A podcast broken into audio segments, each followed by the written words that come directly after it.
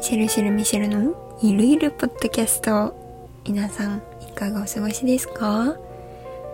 最近さそのミシェルって呼ばれることが少ないっていうかそのミシェルっていうのはサークルで呼ばれる名前だからさサークルの子たちといない時は本名なのね。で本名でさ呼ばれることが多いからなんかもうこのポッドキャストも本名でやった方がいいんちゃうかとか思えてきたこの頃です。はい。で今日はちょっと本日起こった様々な出来事について話していきたいと思います。どうぞお楽しみに。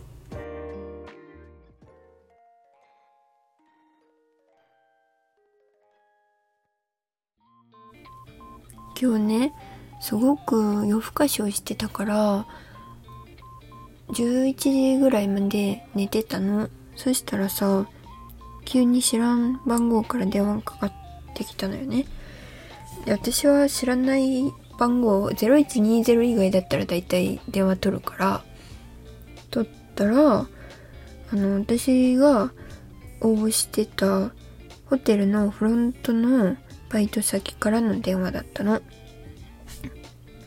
で何かっていうとホテルのバイトには受かったんだけどお客さんがそもそもいないから入ってもらえないんだよねっていう話でね。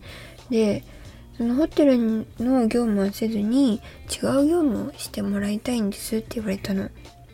でまあそれでもいいですよっていう話をね返事をしたらじゃあレストランで働いてくださいって言われたのね。え？ってなるじゃん。いやそういうつもりであの応募したんじゃないんですけどって言いたかったけど言えずになんか知らんけどトントン拍子に話が進んじゃってじゃあ本日空いてますか？あの空いてたらあの3時から新しいあの飲食店のバイトの候補が2件あるのでそちらの見学に行ってくださいって言われたの。えって？何の話？見学？バイト先？なえ？な、な、何それ？みたいな、なるやん。確かにね、バイトの体験みたいなのあるけどさ、見学様子見みたいなのはないやん、普通は。でさ、よくわかんないけど、とりあえずそこ2軒を行って、店長さんと話してきてくださいみたいな言われたから、あ、はいって言って、行ってきました。電話してから2時間半後ぐらいに現地に行って話を聞いてきたんだよ。まあ、そこからがねまたいろいろあってまず1軒目がイタリアンレストランだったのね。ちょうど京都の市街地にあるお店で3時ぐらいに行ったんかな？でコンコン失礼しますって言って入ってったらなんか他の人のバイトの面談をレストランでやっとってで私は突然来た不審者みたいな扱いをされちゃったのね。ええ？話通ってないの？みたいな。なるやん。お店の人がさ「あの何ですか?」みたいな感じで聞くから「いやあのバイト先の見学に来ました」って言ったら「何の話？え？みたいな反応されちゃって「いやいやいやいや。え？私もわかんないんですけど。え？みたいなのをそのお店の人2人と私でドアのところでなんかえ？みたいなやり取りを ずっとしてて。でその間もさあのバイトに来てるバイトの面接に来てる子はそこにいるのよ。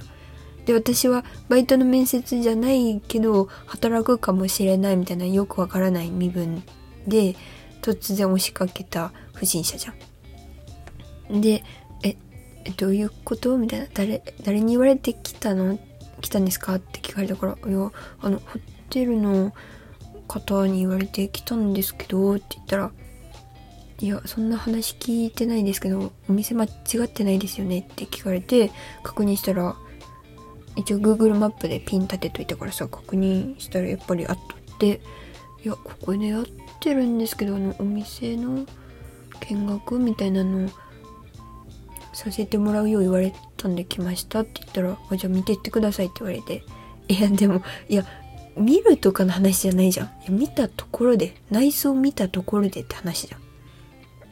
いやあのあはいっていう感じで私はお店をぐるぐるねちょっと見てたけどえ何の時間ってなるやん。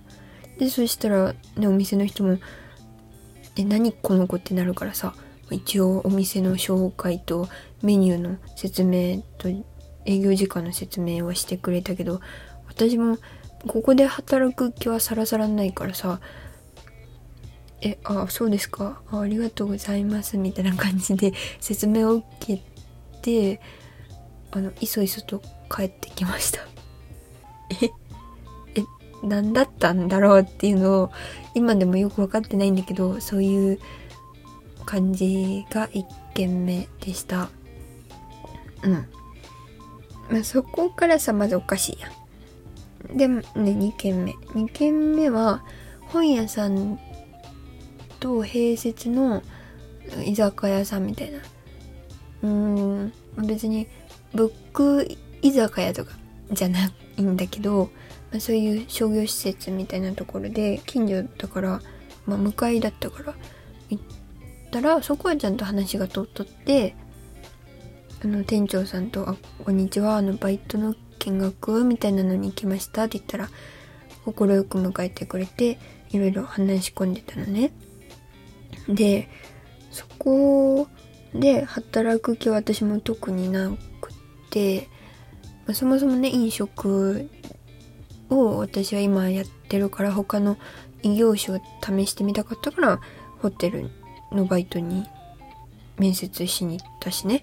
ななんで私は知らんお店に来て話を聞いとるんやろみたいな感じになってたけど、ま、向こうもそれを知ってるからまあなんかホテルで働きたかったのに飲食来て変な感じだよねみたいな話をずっとねしてて。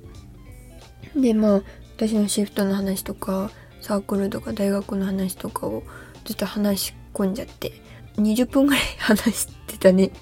全然関係ない話を。なんかねそこの店長さんがめちゃくちゃ気のいい人で話しやすくて感じのいい人やなって思ったのね。その店長さんの人柄に惚れてしまったのよ。それで全然時給とか今のバイトより20円高いだけで交通費もちょっと足が出るし割に合わなかったんだけどなんかやりたくなっちゃって結局そこにバイトすることにしました。え？ホテルどうなったんっていう感じだけど決めちゃいましたね。私は。そこで働きたいと思います。飲食掛け持ちになります。とはなんかそんな感じのことが今日起こった出来事でした。働く環境と一緒に働く人ってマジで大事なんやなっていうのが分かったよね。その対応もしっかりやし話してる感じとかもだけどその1軒目のねところと比べたら良くない。これは比べる話じゃないけど何があるにせよどういう対応の仕方をするとかいうのはぱ人柄とか現れるだろうし働いてる時もそういうのがね伝わってくるからやっぱり第一印象からいいなと思える人のところで働けるのは嬉しいことなんだなって思いました。ついでに言っておくと私が今働いてるところもめちゃくちゃいい環境人もいいしあの融通きくところで時給はそんな高くないんだけど苦にならない場所なんですね。うん。でそこで思ったのは時給を取るか人を取るかだったら私は多分人を取るんだなっていうのを実感しました。はい。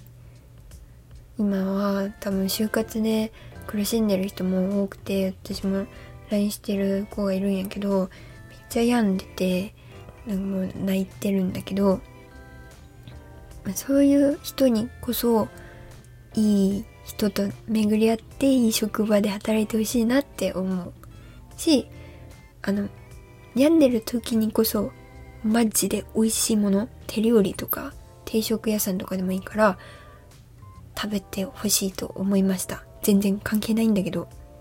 っていう感じです。はい。最後よくわかんない話になっちゃったんだけど今日はバイトの話をしました。